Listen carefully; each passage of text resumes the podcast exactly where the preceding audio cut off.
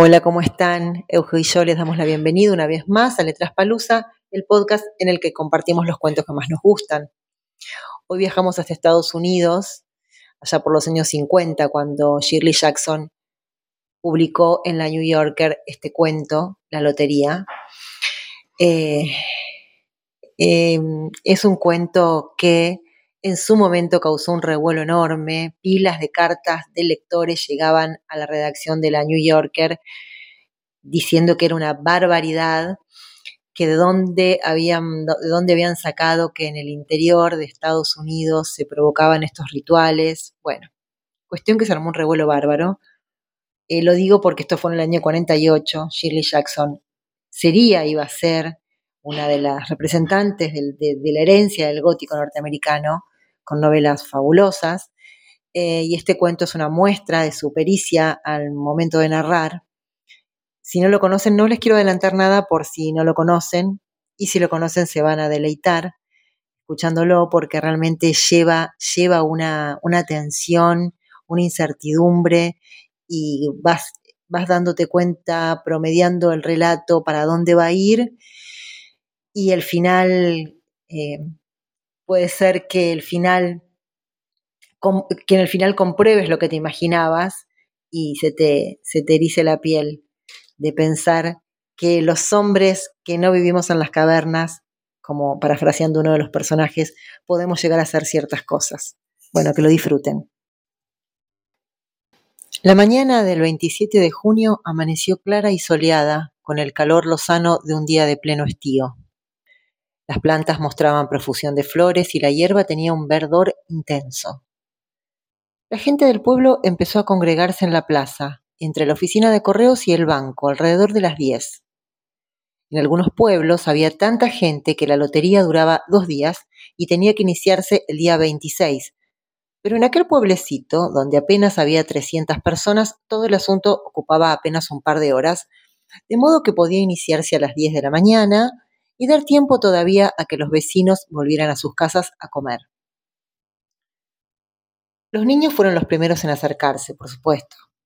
La escuela acababa de cerrar para las vacaciones de verano y la sensación de libertad producía inquietud en la mayoría de los pequeños. Tendían a formar grupos pacíficos durante un rato antes de romper a jugar con su habitual bullicio, y sus conversaciones seguían girando en torno a la clase y los profesores, los libros y las reprimendas. Bobby Martin ya se había llenado los bolsillos de piedras y los demás chicos no tardaron en seguir su ejemplo, seleccionando las piedras más lisas y redondeadas. Bobby, Harry Jones y Dickie Delacroix acumularon finalmente un gran montón de piedras en un rincón de la plaza y lo protegieron de las incursiones de los otros chicos. Las niñas quedaron aparte, charlando entre ellas y volviendo la cabeza hacia los chicos, mientras los niños más pequeños jugaban con la tierra o se agarraban de la mano de sus hermanos o hermanas mayores. Pronto empezaron a reunirse los hombres que se dedicaron a hablar de sembrados y lluvias, de tractores e impuestos mientras vigilaban a sus hijos.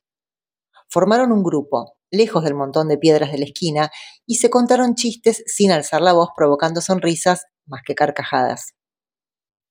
Las mujeres, con descoloridos vestidos de andar por casa y suéteres finos, llegaron poco después de sus hombres. Se saludaron entre ellas e intercambiaron apresurados chismes mientras acudían a reunirse con sus maridos. Pronto las mujeres, ya al lado de sus maridos, empezaron a llamar a sus hijos, y los pequeños acudieron a regañadientes después de la cuarta o la quinta llamada. Bobby Martin esquivó, agachándose, la mano de su madre cuando pretendía agarrarlo y volvió corriendo entre risas hasta el montón de piedras. Su padre lo llamó entonces con voz severa y Bobby regresó enseguida, ocupando su lugar entre su padre y su hermano mayor. La lotería, igual que los bailes en la plaza, el club juvenil y el programa de las fiestas de Halloween, era dirigida por el señor Summers, que tenía tiempo y energía para dedicarse a las actividades cívicas. El señor Summers era un hombre jovial, de cara redonda, que llevaba el negocio del carbón y la gente se compadecía de él porque no había tenido hijos y su mujer era una gruñona. Cuando llegó a la plaza portando la caja negra de madera, se levantó un murmullo entre los vecinos y el señor Summers dijo, Hoy llego un poco tarde, amigos. El administrador de correos, el señor Graves, venía tras él cargando con un taburete de tres patas que colocó en el centro de la plaza y sobre el cual instaló la caja negra el señor Summers. Los vecinos se mantuvieron a distancia, dejando un espacio entre ellos y el taburete. Y cuando el señor Summers preguntó, ¿Alguno de ustedes quiere echarme una mano? Se produjo un, instante de vacilación, hasta que dos de los hombres, el señor Martin y su hijo mayor, Baxter, se acercaron para sostener la caja sobre el taburete mientras él revolvía los papeles del interior. Los objetos originales para el juego de la lotería se habían perdido hacía mucho tiempo y la caja negra que descansaba ahora sobre el taburete llevaba, utilizándose desde antes incluso de que naciera el viejo Warner, el hombre de más edad del pueblo. El señor Summers hablaba con frecuencia a sus vecinos de hacer una caja nueva, pero a nadie le gustaba modificar la tradición que representaba aquella caja negra. Corría la historia de que la caja actual se había realizado con algunas piezas de la caja que la había precedido, la que habían construido las primeras familias cuando se instalaron allí y fundaron el pueblo. Cada año, después de la lotería, el señor Summers empezaba a hablar otra vez de hacer una caja nueva, pero cada año el asunto acababa difuminándose sin que se hiciera nada al respecto. La caja negra estaba cada vez más gastada y ya ni siquiera era completamente negra, sino que le había saltado una gran astilla en uno de los lados, dejando a la vista el color original de la madera y en algunas partes estaba descolorida o manchada. El señor Martin y su hijo mayor Baxter sujetaron con fuerza la caja sobre el taburete hasta que el señor Summers hubo revuelto a conciencia los papeles con sus manos. Dado que la mayor parte del ritual se había eliminado u olvidado, el señor Summers había conseguido que se sustituyeran por hojas de papel las fichas de madera que se habían utilizado durante generaciones. Según había argumentado el señor Summers, las fichas de madera fueron muy útiles cuando el pueblo era pequeño. Pero ahora que la población había superado los tres centenares de vecinos y parecía en trance de seguir creciendo, era necesario utilizar algo que cupiera mejor en la caja negra.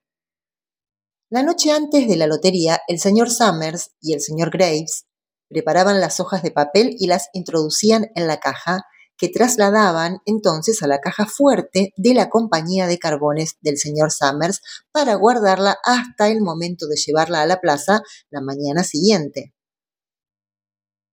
El resto del año la caja se guardaba a veces en un sitio, a veces en otro.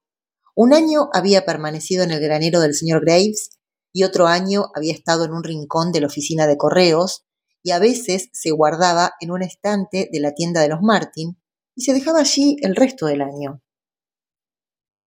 Había que atender muchos detalles antes de que el señor Summers declarara abierta la lotería. Por ejemplo, había que confeccionar las listas de cabezas de familia, de cabezas de las casas que constituían cada familia y de los miembros de cada casa. También debía tomarse el oportuno juramento al señor Summers como encargado de dirigir el sorteo por parte del administrador de correos. Algunos vecinos recordaban que en otro tiempo el director del sorteo hacía una especie de exposición, una salmodia rutinaria y discordante que se venía recitando año tras año como mandaban los cánones.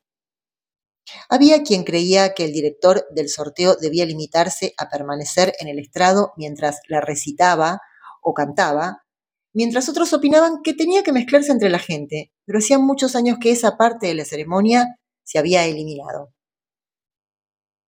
También se decía que había existido una salutación ritual que el director del sorteo debía utilizar para dirigirse a cada una de las personas que se acercaban para extraer la papeleta de la caja. Pero también esto se había modificado con el tiempo y ahora solo se consideraba necesario que el director dirigiera algunas palabras a cada participante cuando acudía a probar su suerte. El señor Summers tenía mucho talento para todo ello luciendo su camisa blanca impoluta y sus pantalones tejanos, con una mano apoyada tranquilamente sobre la caja negra, tenía un aire de gran dignidad e importancia mientras conversaba interminablemente con el señor Graves y los Martin. En el preciso instante en que el señor Summers terminaba de hablar y se volvía hacia los vecinos congregados, la señora Hutchinson apareció a toda prisa por el camino que conducía a la plaza con un suéter sobre los hombros y se añadió al grupo que ocupaba las últimas filas de asistentes. Me había olvidado por completo de qué día era, le comentó a la señora de la Croix cuando llegó a su lado, y las dos mujeres se echaron a reír por lo bajo. Pensaba que mi marido estaba en la parte de atrás de casa, apilando la leña, siguió la señora Hutchinson. Entonces miré por la ventana y vi que los niños habían desaparecido de la vista. Entonces recordé que estábamos a 27 y vine corriendo. Se secó las manos en el delantal y la señora de la Croix respondió, de todos modos, has llegado a tiempo, ¿eh? Todavía están con los preparativos. La señora Hutchinson estiró el cuello para observar a la multitud y localizó a su marido y a sus hijos casi en las primeras filas. Se despidió de la señora de la Croix con unas palmaditas en el brazo y empezó a abrirse paso entre la multitud. La gente se apartó con aire festivo para dejarla avanzar. Dos o tres de los presentes murmuraron, en voz bastante alta como para que les oyeran todo el mundo, Ahí viene tu mujer, Hutchinson. Y finalmente se ha presentado, Bill. La señora Hutchinson llegó hasta su marido y el señor Summers, que había estado esperando a que lo hiciera, comentó en tono jovial. Pensaba que íbamos a tener que empezar sin ti, decí. No querrías que dejara los platos sin lavar en el fregadero, ¿verdad, Joe? respondió la señora Hutchinson con una sonrisa, provocando una ligera carcajada entre los presentes que volvieron a ocupar sus anteriores posiciones tras la llegada de la mujer. Muy bien, anunció sobriamente el señor Summers. Supongo que será mejor empezar de una vez para acabar lo antes posible y volver pronto al trabajo. ¿Falta alguien? Dunbar, dijeron varias voces. Dunbar, Dunbar. El señor Summers consultó la lista. Clyde Dunbar, comentó. Es cierto. Tiene una pierna rota, ¿no es eso? ¿Quién sacará la papeleta por él? Yo, supongo, respondió una mujer, y el señor Summers se volvió hacia ella. La esposa saca la papeleta por el marido, anunció el señor Summers y añadió, ¿No tienes ningún hijo mayor que lo haga por ti, Jenny? Aunque el señor Summers y todo el resto del pueblo conocían perfectamente la respuesta, era obligación del director del sorteo formular tales preguntas oficialmente. El señor Summers aguardó con expresión atenta la contestación de la señora Dunbar. Horas no ha cumplido aún los 16, explicó la mujer con tristeza. Me parece que este año tendré que participar yo por mi esposo. De acuerdo, asintió el señor Summers. Efectuó una anotación en la lista que sostenía en las manos y luego preguntó, ¿El chico de los Watson sacará papeleta este año? Un muchacho de elevada estatura alzó la mano entre la multitud. Aquí estoy, dijo. Voy a jugar por mi madre y por mí. El chico parpadeó nervioso, Escondió la cara mientras varias voces de la muchedumbre comentaban en voz alta. Buen chico, Jack. Oh, me alegro de ver que tu madre ya tiene un hombre que se ocupe de hacerlo. Bien, dijo el señor Summers, creo que ya estamos todos. ¿Ha venido el viejo Warner? Aquí estoy, dijo una voz, y el señor Summers asintió. Un súbito silencio cayó sobre los reunidos mientras el señor Summers carraspeaba y contemplaba la lista. ¿Todos preparados? preguntó. Bien, voy a leer los nombres. Los cabezas de familia primero. Y los hombres se adelantarán para sacar una papeleta de la caja. Guarden la papeleta cerrada en la mano, sin mirarla, hasta que todo el mundo tenga la suya. ¿Está claro? Los presentes habían asistido tantas veces al sorteo que apenas prestaron atención a las instrucciones. La mayoría de ellos permaneció tranquila y en silencio, humedeciéndose los labios y sin desviar la mirada del señor Summers. Por fin éste alzó una mano y dijo, Adams. Un hombre se adelantó a la multitud. Hola, Steve, le saludó el señor Summers. Hola, Joe, respondió el señor Adams. Los dos hombres intercambiaron una sonrisa nerviosa y seca. A continuación, el señor Adams introdujo la mano en la caja negra y sacó un papel doblado. Lo sostuvo con firmeza por una esquina, dio media vuelta y volvió a ocupar rápidamente su lugar entre la multitud, donde permaneció ligeramente apartado de su familia, sin bajar la vista a la mano donde tenía la papeleta. Allen, llamó el señor Summers. Anderson, Betham. Ya parece que no pasa el tiempo entre una lotería y la siguiente, comentó la señora de la Croa a la señora Graves en las filas traseras. Me da la impresión de que la última vez fue apenas la semana pasada. Desde luego, el tiempo pasa volando, asintió la señora Graves. Clark, de la Croa. Allá va mi marido, comentó la señora de la Croa conteniendo la respiración mientras su esposo avanzaba hacia la caja. Dunbar, llamó el señor Summers, y la señora Dunbar se acercó con paso firme mientras una de las mujeres exclamaba ¡Ánimo, Yanni! y otra decía ¡Allá va!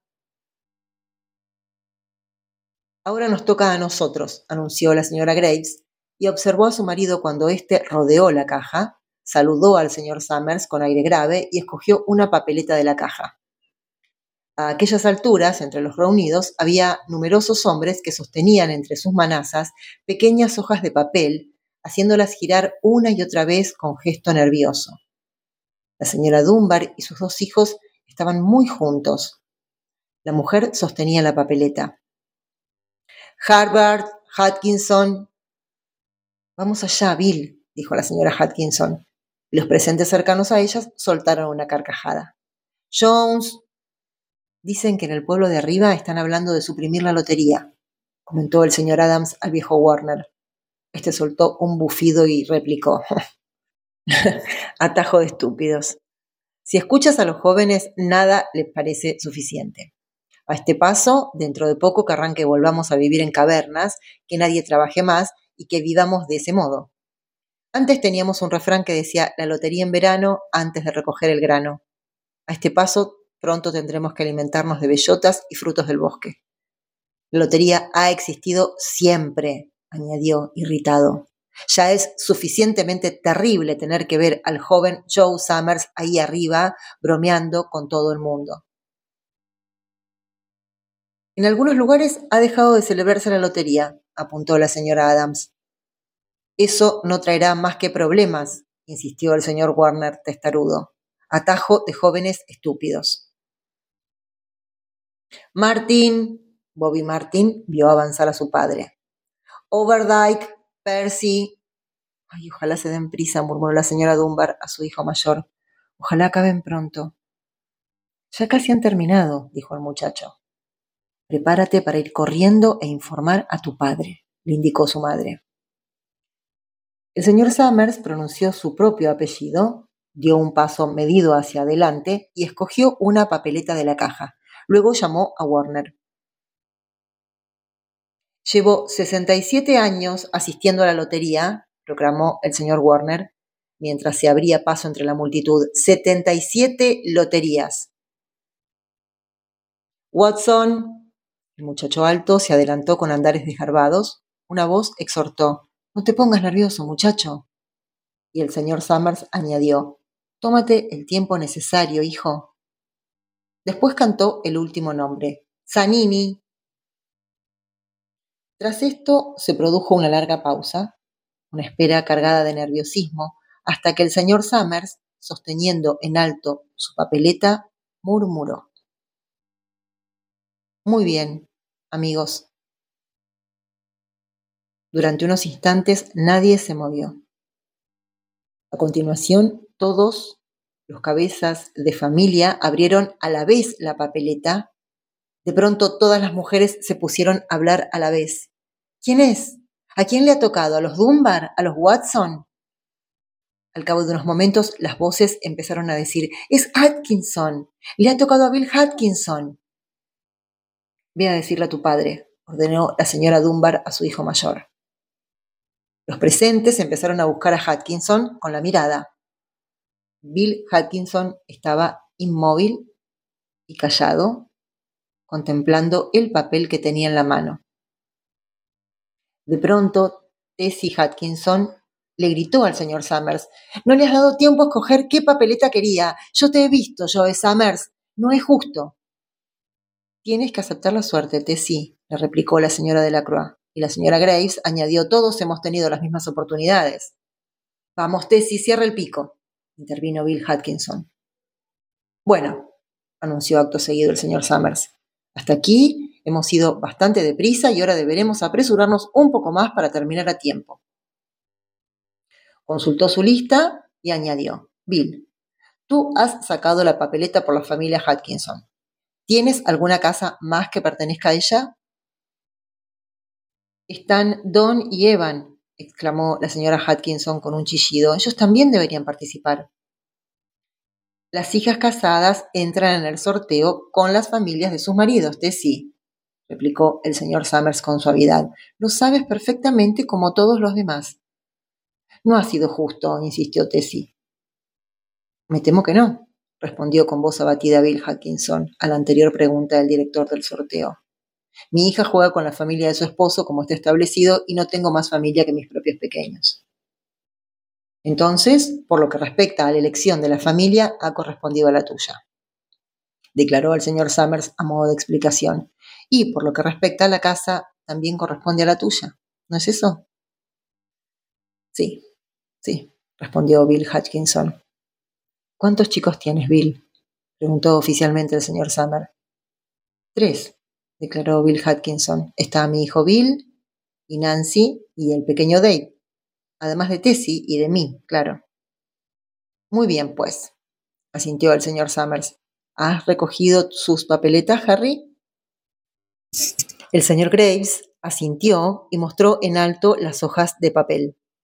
Entonces ponlas en la caja, le indicó el señor Summers. Coge la de Bill y colócala dentro. Creo que deberíamos empezar otra vez, comentó la señora Atkinson con toda la calma posible. Les digo que no es justo. Bill no ha tenido tiempo para escoger qué papeleta quería. Todos lo han visto. El señor Graves había seleccionado cinco papeletas y las había puesto en la caja. Salvo estas, dejó caer todas las demás al suelo, donde la brisa las impulsó esparciéndolas por la plaza.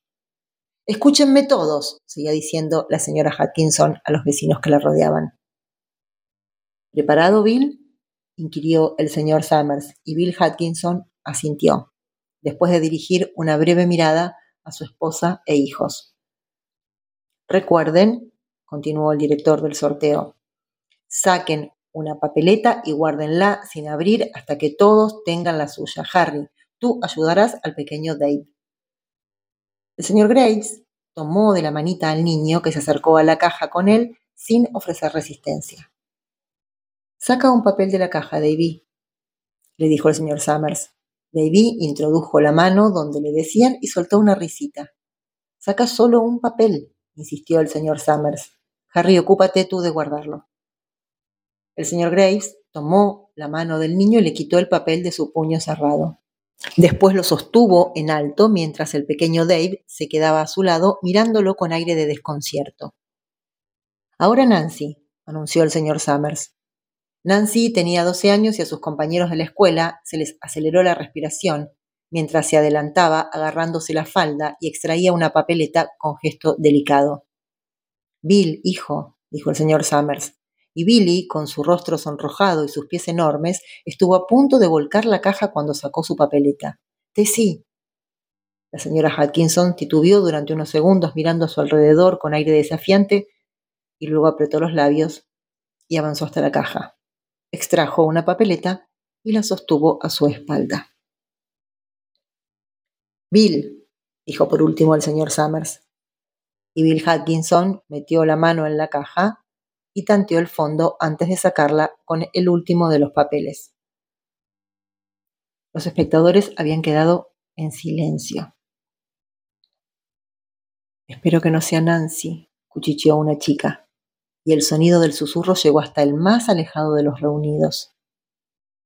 Antes las cosas no eran así, comentó abiertamente el viejo Warner, y la gente tampoco es como en otros tiempos.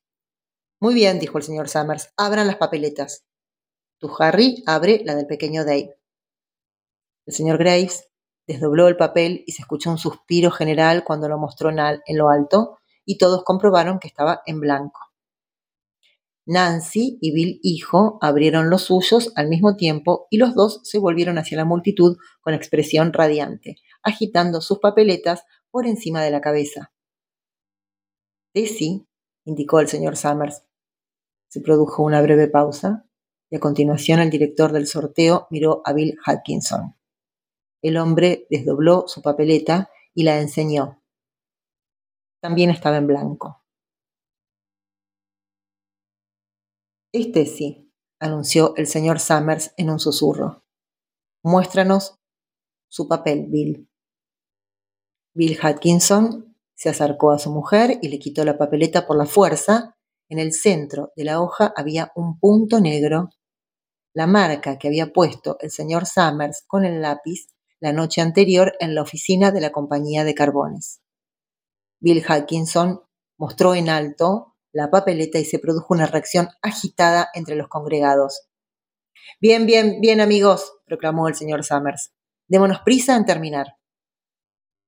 Aunque los vecinos habían olvidado el ritual y habían perdido la caja negra original, aún mantenían la tradición de utilizar piedras. El montón de piedras que los chicos habían reunido antes estaba preparado y en el suelo.